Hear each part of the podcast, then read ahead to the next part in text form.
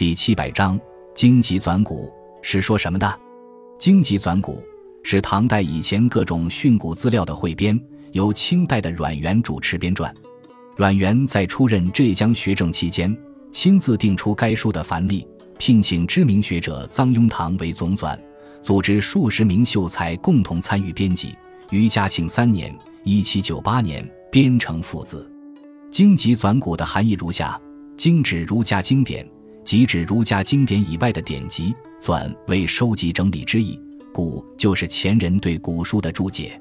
经籍纂古把唐代以前古籍正文和著书中的训诂材料汇集在一起，各自先列本意，再据引申义和假借意，编次按平水韵分布，一韵一卷，共一百零六卷。一字多音的，则按韵分别归入各部。书中所收均为单字，而注释中则包括双音词。因此，兼具字典和词书两种功用。该书体例严谨，材料该薄，为学人提供了极大的方便，是研究古代汉语的一部十分重要的工具书。